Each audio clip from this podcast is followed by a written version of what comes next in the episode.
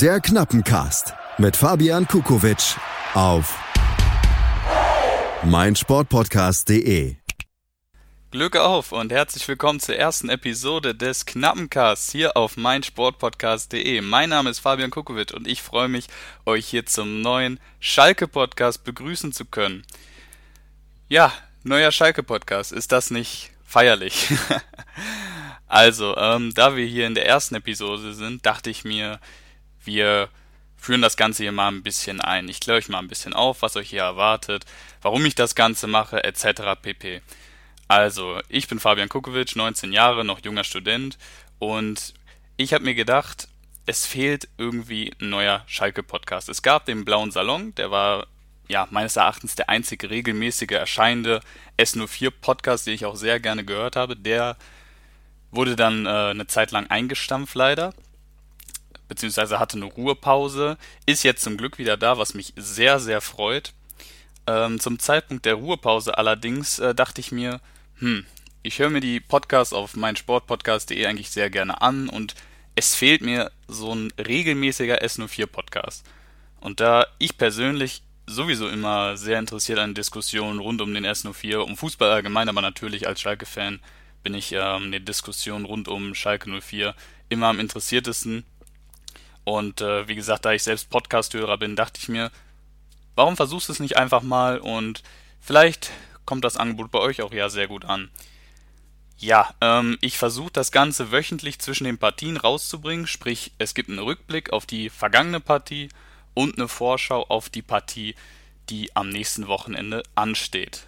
Hier haben wir jetzt den speziellen Fall, dass äh, wir ja die Vorbereitungen jetzt hatten, beziehungsweise sie läuft noch an. Jetzt ist die Mannschaft gerade äh, dürfte sie nach Gelsenkirchen zurückkommen zum Zeitpunkt der Aufnahme. Und ja, äh, ich wünsche mir auch von euch auf jeden Fall Kritik und auch Anregungen auf Twitter. Da heiße ich Kukurani, sprich äh, wie der Name Kukovic und dann nur Kurani, ihr versteht.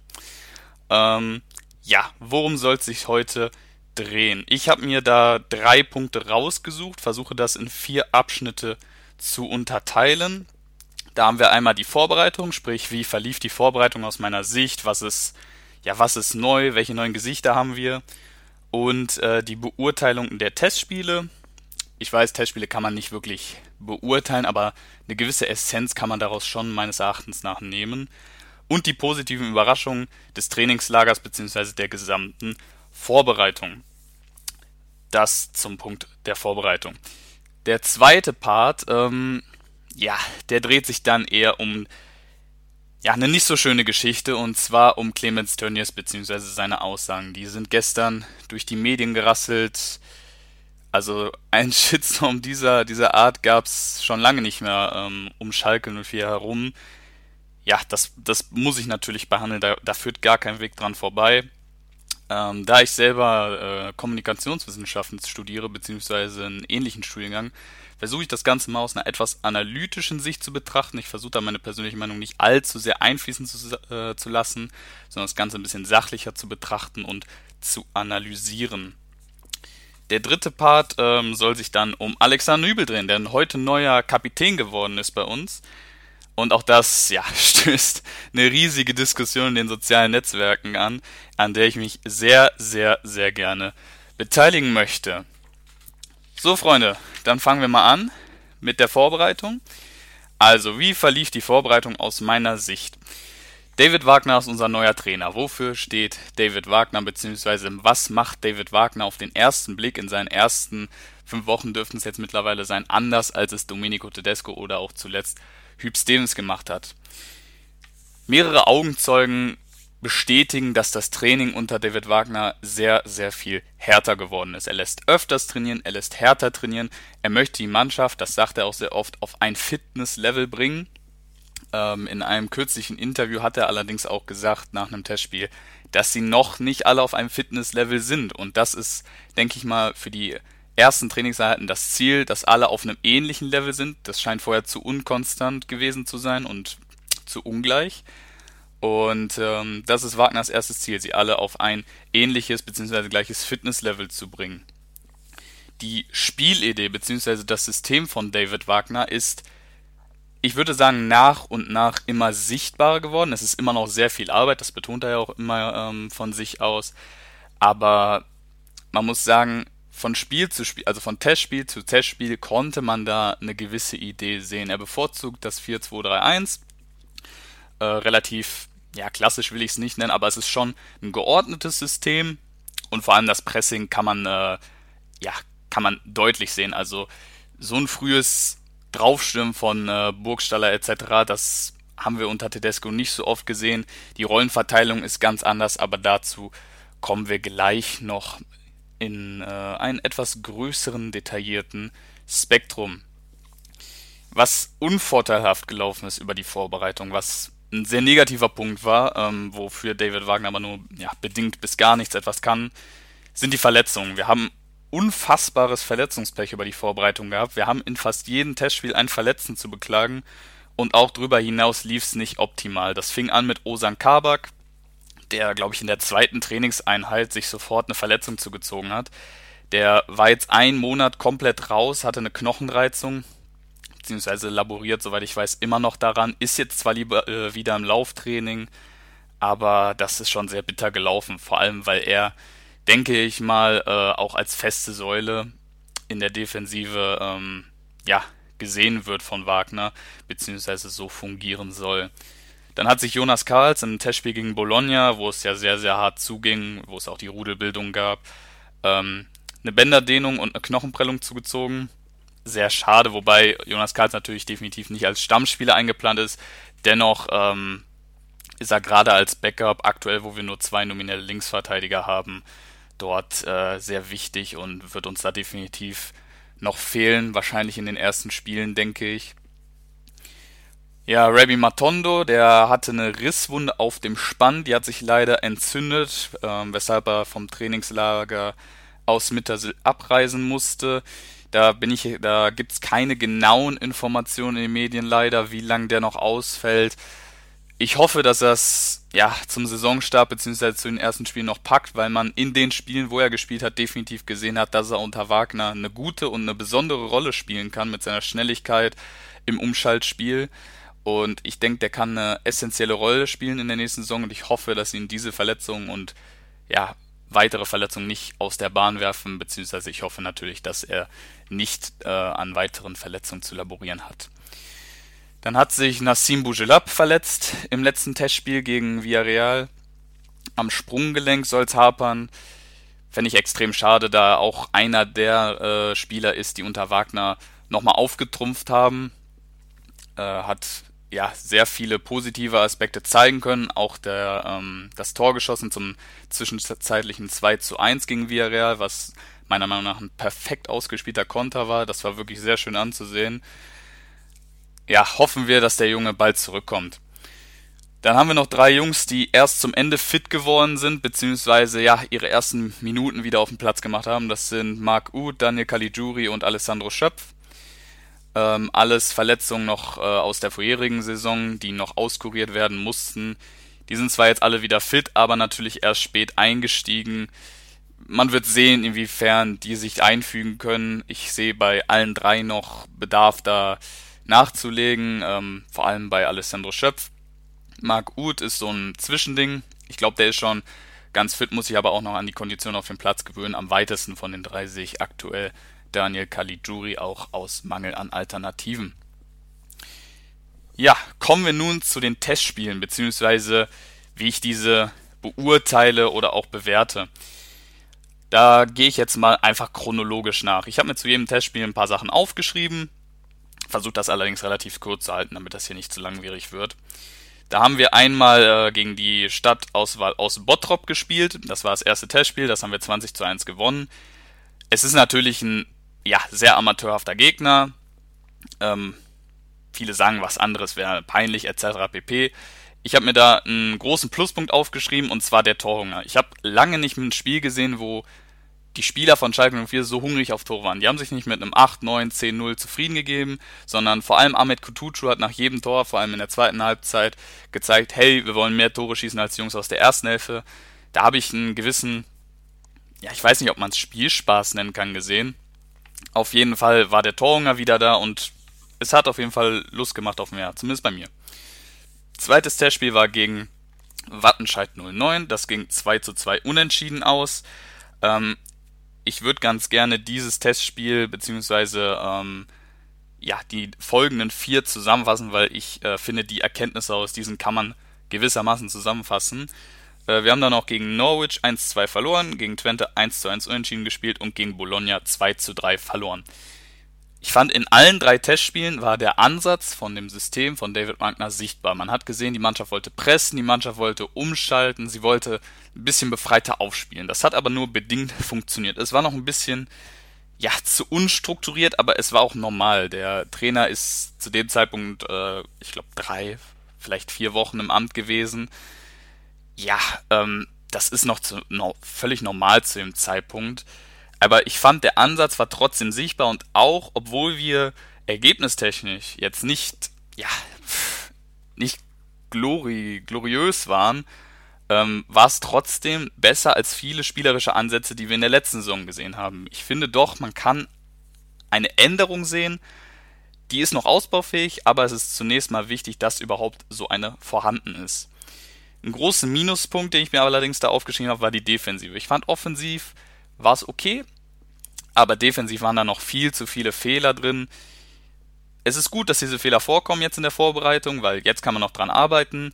Allerdings sehe ich da noch großen Bedarf, auch ähm, ja, sollte auf der Linksverteidigerposition, ja, ich persönlich finde, da müssen wir nochmal nachlegen, das ist ein anderes Thema. Aber ähm, man darf natürlich nicht vergessen, Kabak, Sané, der noch ähm, beim Afrika, äh, Afrika Cup war, die kommen ja noch und ja, dann bessert sich das vielleicht auch nochmal. Personell waren wir da wirklich auf Grundeis. Allerdings, wie gesagt, ich finde, da muss noch was getan werden und da muss noch gearbeitet werden. Die letzten beiden Testspiele, die habe ich mir dann auch nochmal in einem Block zusammengefasst. Das war einmal gegen Alanyaspor, da haben wir 2 zu 0 gewonnen und gegen Villarreal 3 zu 1. Das waren wirklich sehr gute Vorstellungen. Da hat das Pressing echt geklappt, das wurde super umgesetzt. Das äh, 2 zu 1 vom Bougelab gegen Villarreal habe ich gerade angesprochen. Das war ein perfekt ausgespielter Konter. Umschaltspiel hat super funktioniert. Die haben wirklich Spaß gemacht äh, zuzugucken. Ähm, allerdings ist da auch nicht alles rosig verlaufen. Vor allem gegen Alanyaspor, aber auch gegen Villarreal hätte es durchaus mehr Gegentore geben können. Auch da sehe ich die Defensive immer noch als großen Schwachpunkt. Alanyaspor hat viele mögliche Torchancen sehr schlecht ausgespielt. Ähm, das kann gegen andere Gegner doch ja, anders ausgehen. Aber ähm, abgesehen davon war das offensiv und vom, von der Systemvorstellung her eine sehr strukturierte und auch ordentliche Vorstellung in beiden Partien. Ich habe ja gerade schon gesagt, Sané und Kabak sind noch nicht da, beziehungsweise Kabak ist zwar da, aber ist noch äh, jetzt erst ins Lauftraining eingestiegen und Salif Sané kommt noch zurück vom Afrika Cup. Auch Weston McKenney wird sich noch etwas deutlicher einfügen. Das wird alles noch ein Fundament kriegen, aber wie gesagt, ähm, das ist mir zumindest in den Spielen aufgefallen. Weiterhin finde ich, dass es ein paar positive Überraschungen aus dem äh, Trainingslager bzw. aus der Vorbereitung gab. Dazu zähle ich Levent Mercan. Oder Münje Levent Mercan ist, glaube ich, sein Name richtig. Ich bin mir gar nicht sicher, aber es müsste Münje Levent Mercan sein. Der hat alle Tests von Beginn an absolviert. Ähm, es wirkt, als würde er unter Wagner extrem auftrumpfen. Er hat ihn persönlich schon gelobt, also David Wagner hat ähm, Levent Merchan persönlich gelobt. Er ist, wie gesagt, äh, in jedem Spiel von Beginn an äh, durfte er schon ran und das zeigt ein Vertrauen vom neuen Trainer und es zeigt vor allem, dass er anscheinend gute Chancen auf einen Profivertrag hat. Da wird man natürlich sehen, inwiefern pff, er den jetzt kriegen wird oder nicht, aber auch durch die Laie von Sebastian Rudi scheint man in Levent Merchan da schon ein, nicht ein Ersatz, aber zumindest ein Spieler äh, zu sehen, der diese Rolle auch ausführen kann, nicht als Stammspieler, allerdings ähm, insofern, dass man nicht nochmal auf dem Transfermarkt auf dieser Position aktiv werden muss. So, es gibt noch zwei weitere Spieler, die mir sehr positiv unter David Wagner aufgefallen sind. Das ist dann weiterhin Amin Harid. Ich glaube, den würde jeder in so einer äh, Liste nun aufzählen. Bei dem sieht man einfach, der hat, der hat die Spielfreude zurück.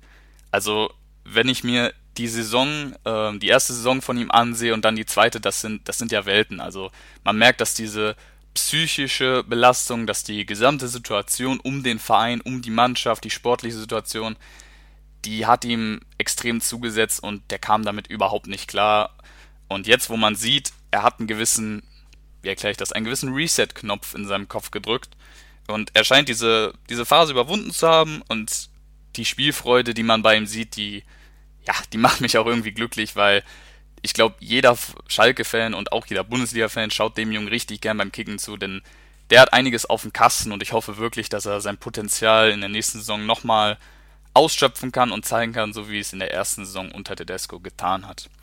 Der dritte, der unter Wagner extrem auftrumpft und der jetzt auch Vizekapitän geworden ist, zusammen mit Benjamin Stambouli, ist Omar Mascarell. Der ist ja unter Tedesco ja fast gar nicht zum Zug gekommen. Da frage ich mich tatsächlich persönlich bis heute, warum diese Verpflichtung getätigt wurde, weil unter Tedesco fand Mascarell nahezu gar keine Rolle. Unter Hüb Stevens äh, zum Ende der letzten Saison war er eigentlich gesetzt. Und nun unter David Wagner ist er auch ein gesetzter Sechser im System 4-2-3-1. Man sieht in den Testspielen, er ist sehr zweikampfstark, erfüllt die, ähm, ja, die etwas härtere, defensivere Rolle im Mittelfeld aus. Und äh, er ist auch sehr laufstark. Also ähm, ich weiß jetzt tatsächlich nicht mehr, in welchem Spiel es war, aber er setzt auch teilweise richtig lange Sprints zurück an, wenn das Umschaltspiel funktionieren soll und auch in die andere Richtung. Und er baut das Spiel von hinten auf. Er ist die Rolle, die die Abwehr mit dem Offensivspiel ver ähm, verbinden soll. Was auch zum Beispiel ein Suazerda ausfüllen kann, der ähm, auch unter David Wagner keine schlechte Rolle gespielt hat, allerdings ähm, ja nicht den großen Sprung gemacht hat, wie es ein Omar Mascarell beispielsweise getan hat. Also die drei Spieler, Levin Mercan, Amin Harid und Omar Mascarell, ich glaube, von denen werden wir noch ein bisschen mehr sehen, wahrscheinlich von Harid und Mascarell mehr als von Mercan. Aber es freut mich für alle drei, dass die unter Wagner auftrumpfen konnten weil es meiner Meinung nach auch keinen wirklichen Spieler gibt, der unter Wagner gelitten hat oder unter den ähm, unter wessen Leitung sich jetzt zeigt, der spielt überhaupt keine Rolle mehr. Sebastian Rudi kann man in diese Rolle stecken. Ähm, ich glaube auch, dass er nicht der Stammspieler unter Wagner geworden wäre, weshalb er jetzt verliehen wurde. Ich glaube aber, dass da mehr doch ähm, das Finanzielle eine Rolle spielt. Also ähm, ich glaube schon, dass es im Sinne von Schalke bzw. dem Verantwortlichen war, ihn loszuwerden, rein aus finanzieller Sicht. Äh, Rudi hat, hat auf jeden Fall eine sportliche Klasse vorzuweisen, aber ähm, im System von David Wagner konnte er die vielleicht nicht so ja, zeigen, wie es die anderen Spieler konnten. So, das soll der erste Part gewesen sein zur Vorbereitung. Wir gehen in eine kurze Pause rein und dann sehen wir uns gleich wieder zum nächsten Part, wo es um die ja, sehr fragwürdigen Aussagen von Clemens Tönnies gehen soll. Wir sehen uns gleich. Ciao. Wie baut man eine harmonische Beziehung zu seinem Hund auf? Puh, gar nicht so leicht. Und deshalb frage ich nach, wie es anderen Hundeeltern gelingt, beziehungsweise wie die daran arbeiten. Bei Iswas Dog reden wir dann drüber. Alle 14 Tage neu mit mir, Malte Asmus und unserer Expertin für eine harmonische Mensch-Hund-Beziehung, Melanie Lippisch. Iswas Dog? Mit Malte Asmus überall, wo es Podcasts gibt. 90 Minuten, zwei Teams, pure Emotion. Es geht wieder los. Die Fußball-Bundesliga auf meinsportpodcast.de. Abonniere jetzt deinen Bundesliga-Podcast und sei dabei im Bully Special. Weserfunk. Auf die Zirbelnuss. Füchsle Talk. BV Beben. Unter Flutlicht. Werkskantine am Wasserturm und viele mehr. Die Fußball-Bundesliga auf meinsportpodcast.de. Die komplette Welt des Sports. Wann und wo du willst. Bully Special. Die Vorschau auf den Bundesligaspieltag auf meinsportpodcast.de. Wir sind zurück beim Knappencast hier auf meinsportpodcast.de. Mein Name ist Fabian Kukovic und ich freue mich, euch wieder begrüßen zu können. So, im zweiten Part der ersten Folge wird es um Clemens Tönnies gehen, beziehungsweise, ja, im Fokus steht natürlich seine Aussage. Ähm, ich werde das Ganze so handhaben, dass ich die ganz kurz äh, nochmal nennen werde, eine kleine Analyse dazu vornehme und ähm, ja, einen kleinen Blick in die Zukunft wage und dabei auch das Statement vom Vorstand mit einbeziehe. So, fangen wir mal an. Die Aussage, die Clemens Tönnies getätigt hat, die wurde beim Tag des Handwerks in Paderborn getätigt. Ähm, es ging dabei um den Kampf gegen den Klimawandel, beziehungsweise ähm, welche Mittel dort helfen sollen, wie Clemens Tönnies Position dazu ist. Dazu hat er gesagt, es soll keine Steuererhöhung geben, beziehungsweise er sei dagegen, sondern unterstütze den Aufbau von Kraftwerken in Afrika. Und jetzt kommt ein Zitat, das möchte ich hier ganz klar, ähm, ganz klar kennzeichnen, weil ich mich davon ausdrücklich distanziere. Also Zitat Anfang, dann würden die Afrikaner aufhören, Bäume zu fällen und sie hören auf, wenn es dunkel ist, Kinder zu produzieren. Zitat Ende. Die Aussage hat einen riesen Shitstorm ausgelöst. Es gab Rücktrittsforderungen, wo man nur ja, blicken konnte. Ähm, ihm wurde Rassismus vorgeworfen. Er hat sich dann entschuldigt, sowohl auf seiner Tönnies Dialog Twitter-Seite als auch auf der offiziellen äh, Schalke 04 Homepage. Ja, und diese, diese mediale Aufmerksamkeit, die dieser, dieser Vorfall ähm, genossen hat, der war wirklich beeindruckend. Also es gab schon immer Gegenwind gegen Clemens Tönnies, aber diese Aussage, also so viel Gegenwind hat er noch nie in seiner Laufbahn als Präsident bei Schalke 04 gehabt und das völlig zu Recht. So, wir kommen jetzt zu einer kleinen Analyse dieser, dieser Aussage. Ähm, inwiefern Analyse? Natürlich, der Satz ist klar, es ist klar, die Aussage zu erkennen, der Bezug. Jedoch ähm, gibt es ein paar Sachen, die man da beachten muss aus meiner Sicht. Denn es gibt zum einen, ähm, wenn man wenn man einen, einen Menschen beschuldigt, ein Rassist zu sein, dann gibt es da meiner Meinung nach zumindest zwei Varianten. Es gibt eine aktive Form des Rassismus, es gibt eine passive Form des Rassismus. Während die aktive Form eher wirklich deutlich ist und deutlich separiert, ist es bei der passiven Form so, dass es eher in dem Kontext, in dem Zusammenhang eine rassistische Äußerung ist. Und das sehe ich hier als den Fall. Ähm, was es nicht weniger schlimm macht, das möchte ich hier ganz klar betonen. Jedoch ähm, muss hier klar sein, dass eine Form des aktiven Rassismus nochmal etwas deutlicher ist als die des passiven Rassismus. Nun, diese Aussage ist auch absolut unsachlich, beziehungsweise sachlich gesehen ist sie komplett falsch. Ähm, Afrika hat auf den Klimawandel nicht den größten Einfluss, bei weitem nicht. Und äh, auch seine Lösung, die er quasi so vorgestellt hat, argumentiert hat, die ist nicht richtig und sachlich einfach falsch. Ähm, weiteren hat er, Zitat gesagt, Kinder zu produzieren. Dieses Wort produzieren, das ist ja ein industrieller Ausdruck, der verleiht den Ganzen noch einen ganz faden Beigeschmack und ist auch absolut unpassend und wurde wirklich, ja, ist einfach da fehlen mir auch wirklich die Worte, wie man in so einer Position mit so einer Reputation so einen Ausdruck dafür wählen kann, weil ähm, ja, der, der lässt das Ganze in einem noch viel, viel schlechteren Licht dastehen. So, und jetzt kommt der, ja, der schlimmste Punkt meiner Ansicht nach, und zwar hat er sich deutlich distanziert. Aus dem Grund, er bezeichnet die Menschen, die dort leben, ständig als die Afrikaner. Also er sagt, dann würden die Afrikaner aufhören, Bäume zu fällen. Und das schafft einfach eine klare Distanz. Ich gebe euch da ein kleines Beispiel. Ähm, viele der Hörer und ja, wenn nicht alle, werden wahrscheinlich Hassan Talib kennen. Ähm, der ist Blogger, der ist ähm, S04-Blogger auf Twitter, eigentlich ja sehr bekannt unter der S04-Anhängerschaft, schätze ich sehr, ist einer meiner Lieblingsaccounts. Äh, Kenne ihn leider nicht persönlich, aber ich gehe davon aus, dass es ein sehr gerader und netter Mensch ist. Und wie viele von euch wissen, ähm, ist Hassan Afrikaner.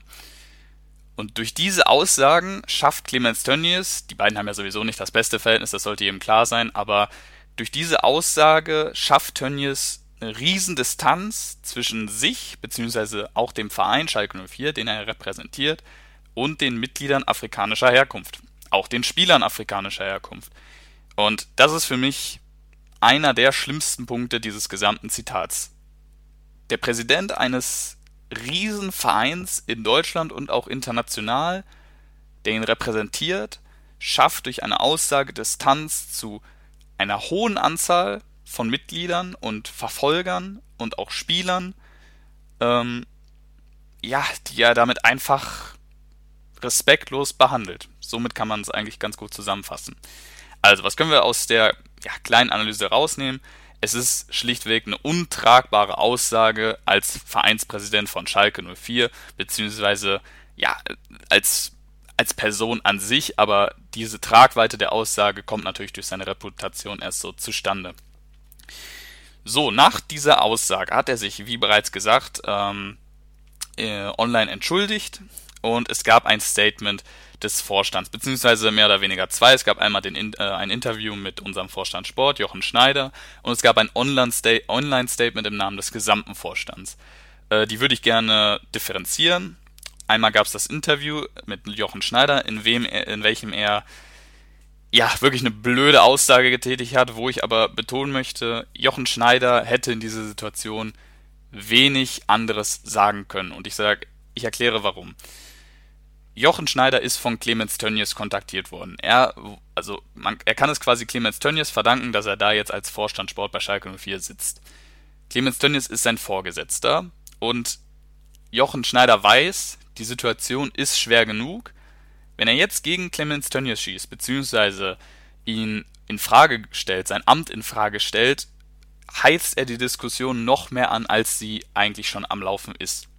Das ist makaber, das ist ja, in gewisser Form für manche auch moralisch verwerflich, aber in seiner Position kann Jochen Schneider wenig anderes sagen, um nicht selbst auch ins Kreuzfeuer vom Verein zu geraten. Das ist einfach so, es ist, es ist eine blöde Situation, aber ja, Fakt ist, meiner Meinung nach hätte Schneider wenig anders agieren können. In dem Moment musste er einfach, ähm, so habe ich es auch auf Twitter ungefähr geschrieben, er musste einfach in dem Moment für das gerade stehen, was Clemens Tönnies verbockt hat. Denn es stand nicht Clemens Tönnies, der Mann, der die Aussage verursacht hat vor der Kamera, sondern Jochen Schneider, der ähm, als Vorstand Sport im Verein ihm sehr nahe steht, ähm, nach ihm eigentlich mit Peter Peters und äh, Alexander Jobs die mächtigste Person im Verein ist. Und er steht vor der Kamera und muss quasi sagen, was er von der Aussage von seinem Boss hält. Und das ist in der Situation natürlich, da hat Clemens Tönnies keinem im Verein überhaupt einen Gefallen getan. Dann gab es das Online-Statement vom Vorstand und das ist wirklich ja, ich, ich, entschuldige mich, ich entschuldige mich, falls ich jetzt wirklich unsachlich werde, aber das ist nun wirklich der Höhepunkt der Lächerlichkeit dieser ganzen Posse. Der Vorstand hat ein Statement hochgeladen auf der Seite von Schalke 04, auf der Online-Seite. Dieses Statement umfasst ganze drei Sätze. In diesen drei Sätzen wird Clemens Tönnies eigentlich als guter Kerl dargestellt, der sich ja entschuldigt hat, wodurch alles gut ist und man kann einfach sagen, sie hätten es direkt lassen können. Also dieses Statement ist wirklich, ich als Vereinsmitglied, als langjähriger Fan, schäme mich fast schon, ich hoffe, es kommt jetzt nicht falsch rüber, aber in dieser ganzen Situation schäme ich mich fast mehr für das Statement des Vorstands als für die Aussage von Clemens Tönnies, weil von Clemens Tönnies halte ich sowieso nicht allzu viel. Ich sehe einen Mangel an Alternativen, aber auch ihn als Vereinspräsident sehe ich sehr, sehr kritisch. Aber dieses Statement ist fast lächerlicher als die Aussage, die Clemens Tönnies getätigt hat. Ähm, Fakt ist einfach, das Statement ist kein Statement, es ist keine Entschuldigung, sondern es ist ein Schutz für Tönnies und zwar ein uneingeschränkter Schutz für Clemens Tönnies.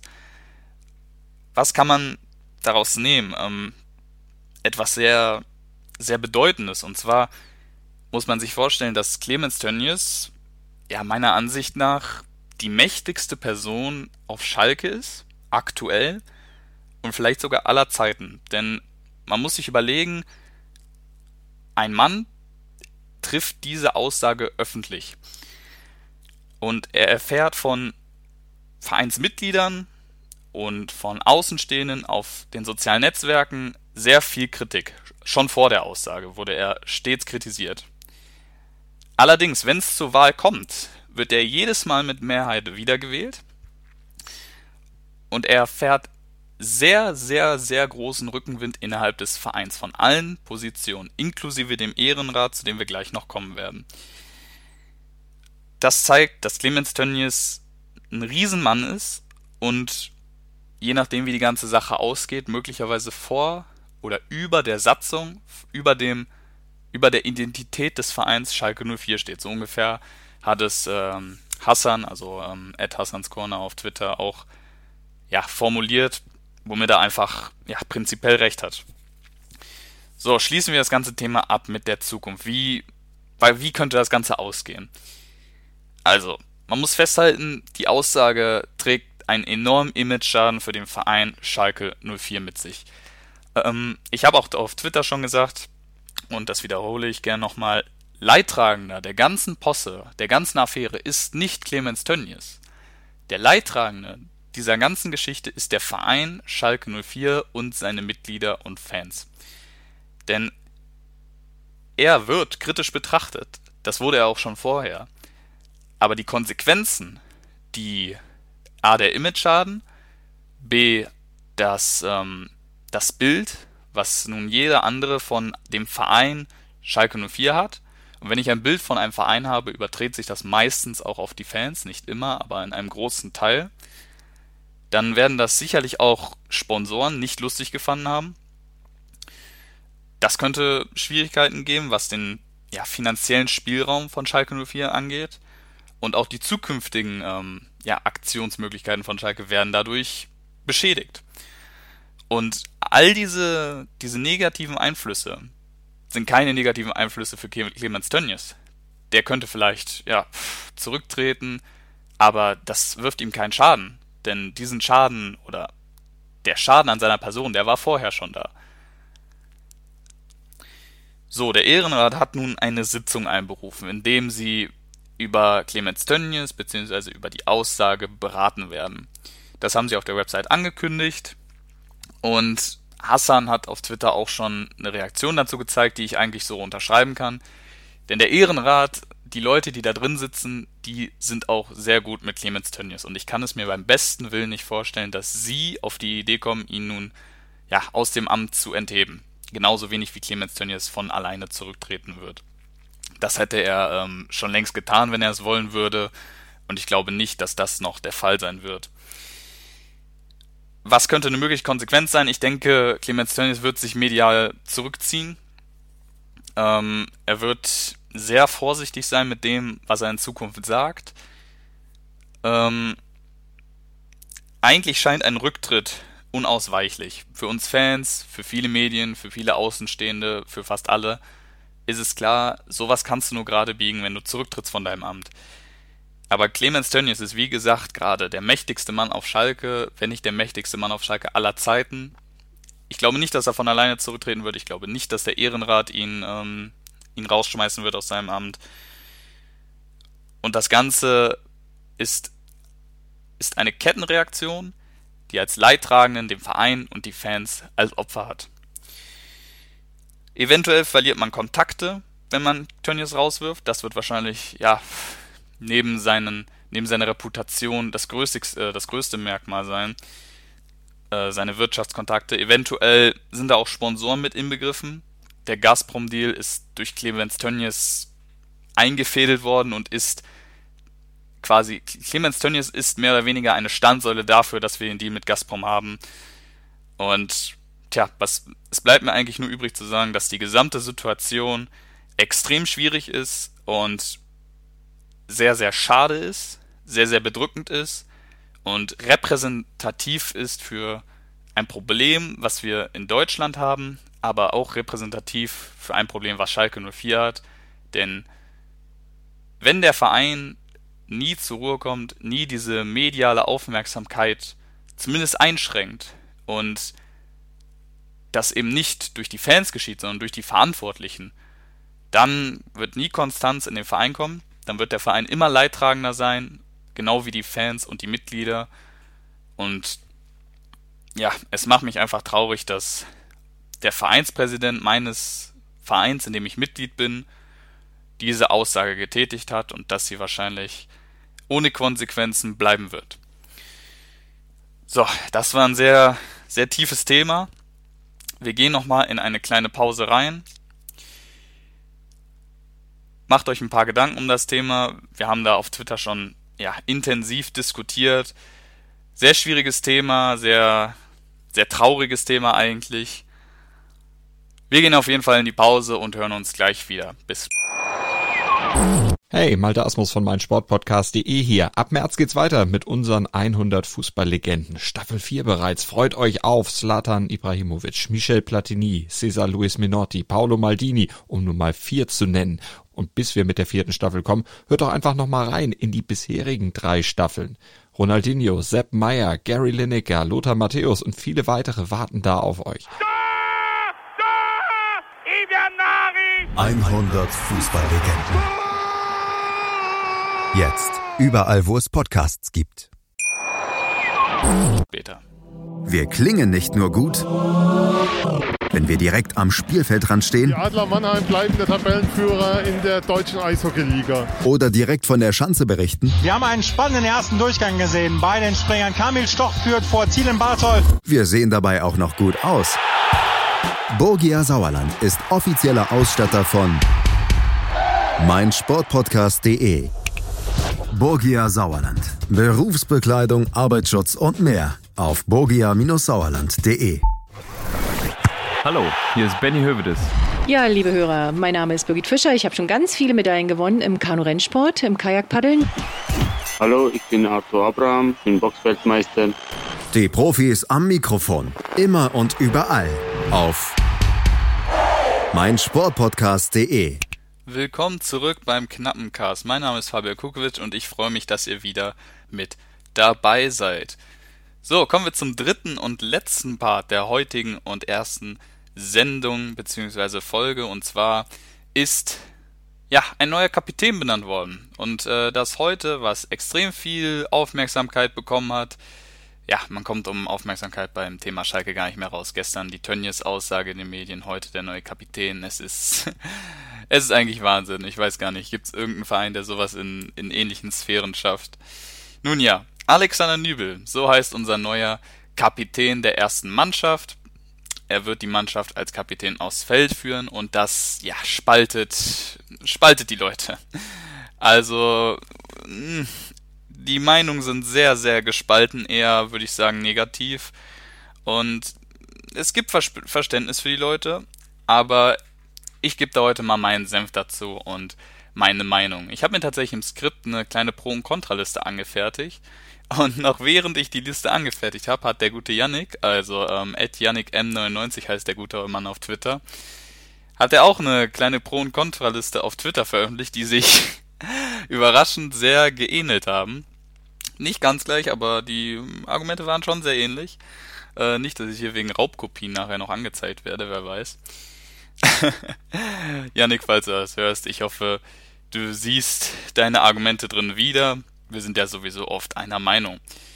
So, kommen wir zu den Pro-Argumenten zu Alexander Nübel. Was spricht für Alexander Nübel als neuen Kapitän?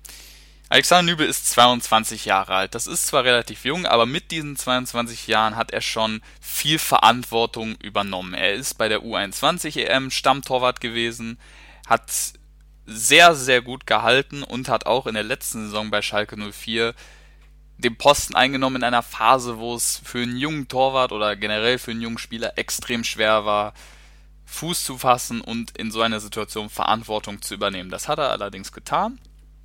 Alex Nübel hat hervorragend gehalten in beiden Wettbewerben, hat, wie ich finde, unserem Verein auch ja mit großem Anteil in der Klasse gehalten. Und wie gesagt, hat somit mit seinen jungen 22 Jahren schon extrem viel Verantwortung übernommen und das kann man ihm auf jeden Fall nicht vorwerfen, dass er nicht, wie man auf gut Deutsch sagt, die Eier hat für diesen Job. Er wirkt mit 22 auch sehr gestanden. Ich habe das Gefühl, wenn ich ihn in Interviews sehe oder auf dem Platz sehe, ich habe nicht das Gefühl, dass der junge Mann 22 Jahre alt ist. Ich habe das Gefühl, der hat schon einiges auf dem Kasten, hat schon, ich habe das Gefühl, er hat mehr Erfahrung, als er letztendlich auf dem Blatt hat. Er wirkt einfach sehr, erwachsen ist das falsche Wort, aber er wirkt sehr gestanden für sein Alter und zeigt auch eine gewisse Reife auf, als auch neben dem Platz, wie ich finde. Das größte Argument, was ich für Alexander Nübel sehe, ist, dass er einer der wenigen, wenn nicht der einzige Spieler mit einer Stammplatzgarantie ist. Ähm, ich hatte da letztens, beziehungsweise heute mit äh, der guten Rocky, ähm, ist euch vielleicht bekannt, spanischer Schalke-Fan, auch auf Twitter sehr präsent, äh, eine kleine Diskussion auf Spanisch. Sie war der Ansicht, auch Alex Dübel hat keinen sicheren Stammplatz. Man dachte letzte Saison bei äh, Ralf Fährmann dasselbe. er hatte dann seine Schwächephase, wo ihn dann Alex Nübel abgelöst hat. Ähm, da hat sie grundlegend recht. Beziehungsweise ich kann das Argument äh, gut verstehen. Allerdings sehe ich die Situation ein bisschen anders. Ralf Fährmann ähm, war langjähriger Schalke-Torwart und er hatte immer seine Wackler drinne, hat aber trotzdem extrem gut immer performt. Ähm, jetzt haben wir Markus Schubert als Nummer 2. Ähm, der ist aber jetzt im ersten Jahr da und Alexander Nübel war schon ein paar Jährchen auf Schalke mit Ralf Fährmann zusammen und der hat ihm schon immer Druck gemacht und äh, auch durch die U21, äh, die er ja da auch schon als Torwart ähm, angeführt hat, konnte er sich empfehlen. Und dadurch, dass Ralf Fährmann dann zusammen in Kombination mit der sportlichen Situation so eine, so eine Misere, kann man fast äh, sagen, hatte, war das ein Zusammenspiel. Und ich sehe die Situation heute mit Nübel und Schubert etwas anders. Ich sehe Nübel sicherer gesetzt, als es Ralf Herrmann damals war. Aber das ist auch nur meine persönliche Meinung. Ich kann da genauso die andere Argumentation gut nachvollziehen. Weiterhin ist er mit seinen jungen Jahren auch schon ja, sehr deutlich, beziehungsweise er kann sehr deutlich werden. Ähm, wenn man sich die Testspiele anguckt, merkt man, Alex Nübel hat die Mannschaft in gewisser Form auch schon dirigiert. Er hat Anweisungen gegeben, hat motiviert, angefeuert, auch gelobt und hat schon so eine gewisse ja, Anführerrolle, auf jeden Fall eine gewisse Kapitänsrolle hat er schon auf dem Platz eingenommen. Das hört man natürlich bei den normalen Bundesligaspielen so gut wie nicht, aber bei den Testspielen ist mir schon aufgefallen, er hat deutlich Ansagen von hinten rausgegeben und ähm, das spricht ebenso für ihn. Ja, und das letzte Argument, was ich jetzt für die Pro-Seite angeführt habe, das ja, ist das beliebteste Argument für die meisten. Und zwar, dass ähm, das Kapitänsamt quasi ein Argument für Alexander Nübel sein soll, seinen Vertrag nochmal zu verlängern. Der Effekt ist sicherlich da. Also es wäre natürlich, es, es wäre Quatsch, wenn ich jetzt sagen würde, ja, das ist ja kein Argument für ihn, ähm, nochmal zu verlängern. Ich glaube allerdings nicht, beziehungsweise ich bin fest davon überzeugt, dass das nicht der Grund ist, weshalb Alexander Nübel seinen Vertrag verlängert hat. De, äh, was erzähle ich denn hier? Dass Alexander Nübel seinen Vertrag verlängern wird, beziehungsweise ich glaube nicht, dass ähm, David Wagner ihm jetzt die Binde gibt äh, und sich dabei denkt, ähm, hoffentlich verlängert der nochmal. Ich schätze David Wagner als jemanden ein, der solche Entscheidungen sehr gut treffen kann, ähm, auch da ein großes Risiko geht, da bin ich überzeugt von. Sieht man auch daran, dass Omar Mascarell ähm, mit Benjamin Stambouli zusammen der Vizekapitän geworden ist. David Wagner traut sich was und ich glaube, er ist ein Mann, der solche Entscheidungen sehr gut für die Mannschaft treffen kann. So, kommen wir nun zu den Argumenten, die gegen Alexander Nübel als unseren Kapitän sprechen. Ich habe gerade gesagt, mit 22 hat er schon sehr viel Verantwortung übernommen, wirkt gestanden etc. pp. Dazu stehe ich auch, der Meinung bin ich. Allerdings ist 22 für ein Kapitänsamt ein sehr, sehr junges Alter weiterhin. Ähm, das ist ein relativ traditionelles Argument, wie ich finde. Man sieht zum Beispiel bei Ajax Amsterdam, wo Matthijs de Licht das äh, Kapitänsamt hatte. Es kann auch mit jungen Kapitänen funktionieren. Ähm, die traditionelle Art und Weise ist natürlich aber eher den etwas erfahrenen, äh, erfahrenen Spielern, den gestandenen Spielern das Amt zu geben, die auch eine gewisse gewisse Historie im Verein haben. Es wird auch oft das Argument gebracht, dass ähm, seine Entscheidung, dass die Entscheidung nicht zukunftsträchtig ist. Ähm, Im Zuge der ganzen Vertragsposse um Alexander Nübel, dass der Vertrag ausläuft, dass eine Verlängerung ja immer noch unwahrscheinlich ist. Und grundsätzlich ist der Gedanke richtig. Ich stimme dem zu. Allerdings sehe ich es nicht ähm, aus der Sicht von David Wagner jetzt zu sagen, okay, ich halte Alex Dübel für den richtigen für diesen Job, aber ich gebe es ihm nicht, weil er vielleicht nächstes Jahr nicht mehr da ist. Aus der Sicht des Trainers halte ich das für kein Argument, ihn nicht zu benennen. Aus einer Fansicht, aus der Sicht vielleicht vom Verein, vom Vorstand, na, weiß ich nicht, aber auf jeden Fall aus Fansicht ist das ein vernünftiges und verständliches Argument. Aus der Sicht eines Trainers finde ich nicht, dass das eine Rolle spielen sollte. Ähm, sieht man ja auch daran, äh, Gianluigi Buffon war bis zu seinem ähm, Abgang und ähm, ja doch bis zu seinem Abgang war er auch Captain bei äh, Juventus Turin und äh, vielen ähm, vielen älteren Spielern wird ja auch das Kapitänsamt so lange geben, bis sie ihre Karriere beenden etc. pp. In dem letzten Jahr ist es ja auch so gesehen nicht mehr zukunftsträchtig, aber es wird ja trotzdem so gemacht. Deswegen sehe ich da als Trainer keinen Grund, das als Argument in der Diskussion aufzuführen. Ähm, dazu kommt die schwere Situation um ihn. Die Argumente gehen ein bisschen einher. Also die äh, Alexander Nübel ist wahrscheinlich der Spieler von Schalke 04, der am meisten in den Medien steht, eben aufgrund seiner Vertragssituation. Aber wie gesagt, ich finde, das darf bei so einer Entscheidung im Team vom Trainer keine Rolle spielen. Ähm, ein weiteres Kontraargument, was ich jetzt aufgeführt habe, ist ähm, quasi die anderen Optionen. Ähm, da habe ich mir jetzt mal Benjamin Stamboli und Daniel Caligiuri rausgepickt. Die werden auch in der Diskussion am meisten genannt, dass sie das Amt eher verdient hätten, dadurch, dass sie A schon Erfahrung als Kapitän bei Schalke 04 gemacht haben und B auch mehr Bundesligaspiele absolviert haben. Was viele in der Diskussion vergessen und es wird auch oft aufgeführt, Nübel würde sich nicht mit Schalke identifizieren.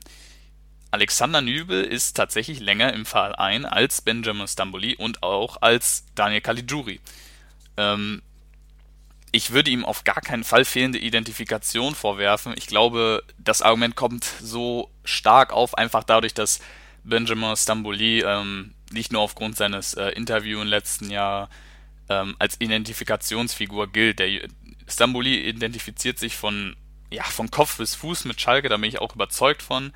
Allerdings Nübel da jetzt äh, fehlende, in, nicht fehlende Integration, aber fehlende Identifikation mit dem Verein vorzuwerfen, äh, sehe ich, sehe ich eigentlich nicht. Also Stambuli und Caligiuri waren auch für mich berechtigte Kandidaten. Was gegen sie gesprochen hat, war zum einen äh, die fehlende Stammplatzgarantie. Ich sehe für Benjamin Stamboli keinen sicheren Stammplatz, zumindest nicht ansatzweise so sicher wie ihn Nübel hat. Dani Caligiuri ist eher ein Kandidat dafür, auch er hat da, glaube ich, mit John Joe Kenny einen berechtigten Kandidaten. Ich sehe Caligiuri aktuell zwar vorne, aber Kenny wird ihm da schon Druck machen. Ähm, ich glaube aber, dass Daniel Caligiuri nicht, nicht, nicht der Hauptkapitän einer Mannschaft ist.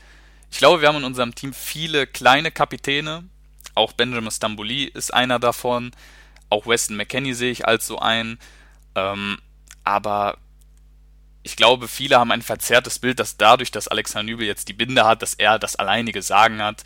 Das ist ja faktisch einfach falsch und praktisch nicht der Fall. Ähm, letzten, Ende, letzten Endes hat er die Binde am Arm, aber alle Spieler auf dem Platz haben Verantwortung zu tragen und ähm, haben ein kleines Kapitänsamt auszufüllen. Das ist zumindest meine persönliche Meinung.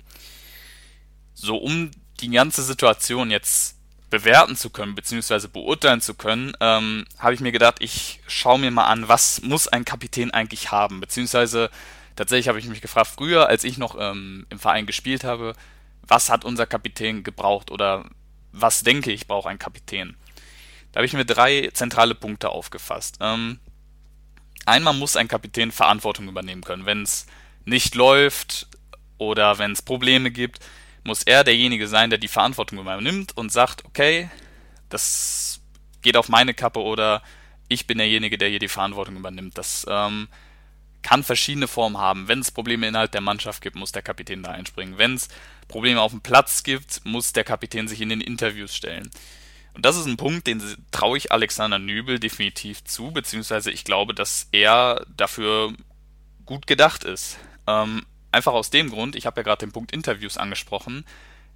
Alexander Nübel hat sehr oft in der Rückrunde der letzten Saison Interviews gegeben, auch nach Spielen, wo es sehr, sehr schlecht für Schalke lief. Und das ist einer, das ist ein Punkt, der kommt oftmals zu kurz.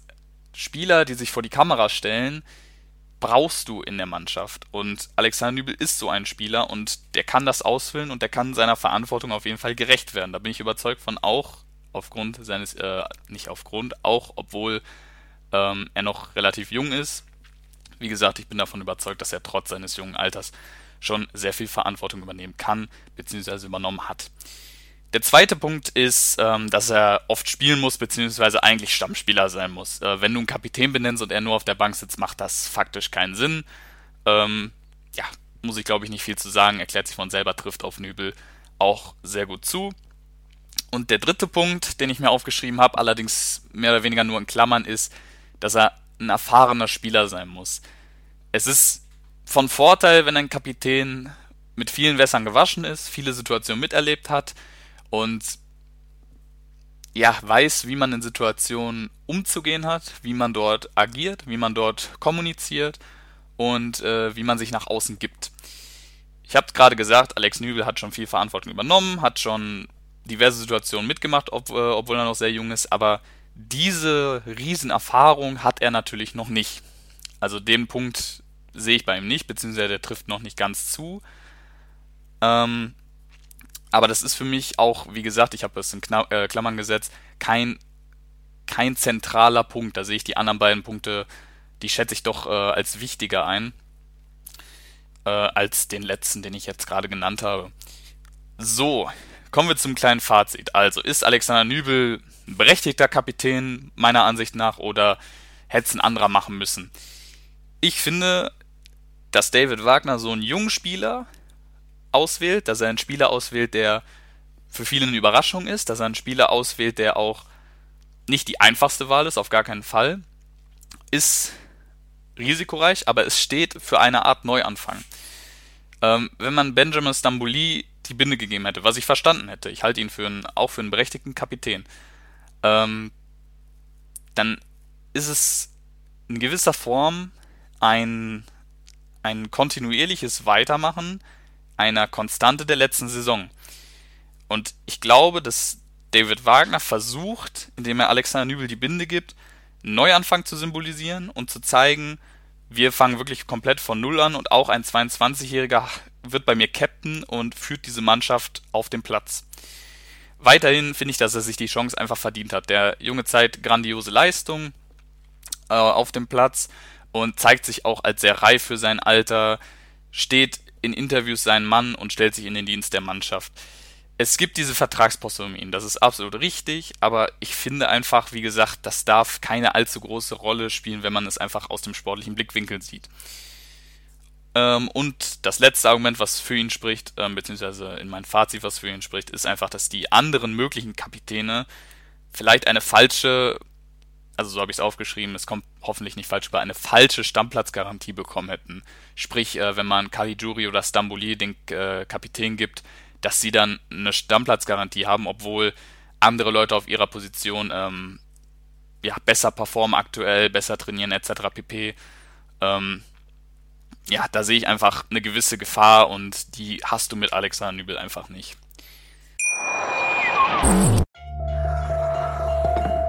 nimmt sich, was man will. Dann wilde Gerüchte entstanden. Fast nichts davon stimmt. Tatort. Sport. Wenn Sporthelden zu Tätern oder Opfern werden, ermittelt Malte Asmus auf meinsportpodcast.de. Folge dem True Crime Podcast, denn manchmal ist Sport tatsächlich Mord. Nicht nur für Sportfans.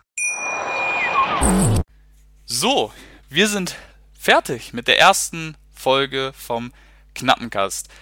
Ich hoffe, ihr könnt mir viel Kritik da lassen, viele Anregungen da lassen, ein Feedback da lassen. Ähm, gerne auf Twitter, wie gesagt, Ed Kukurani heiße ich da, Fabian Kukovic. Und ich hoffe, es hat euch gefallen. Ich hoffe, wir hören uns bald wieder. Und ja, ich sag einfach mal Glück auf und bis bald. Der Knappencast mit Fabian Kukowitsch auf meinsportpodcast.de. Meinsportpodcast.de ist Sport für die Ohren. Folge uns auf Twitter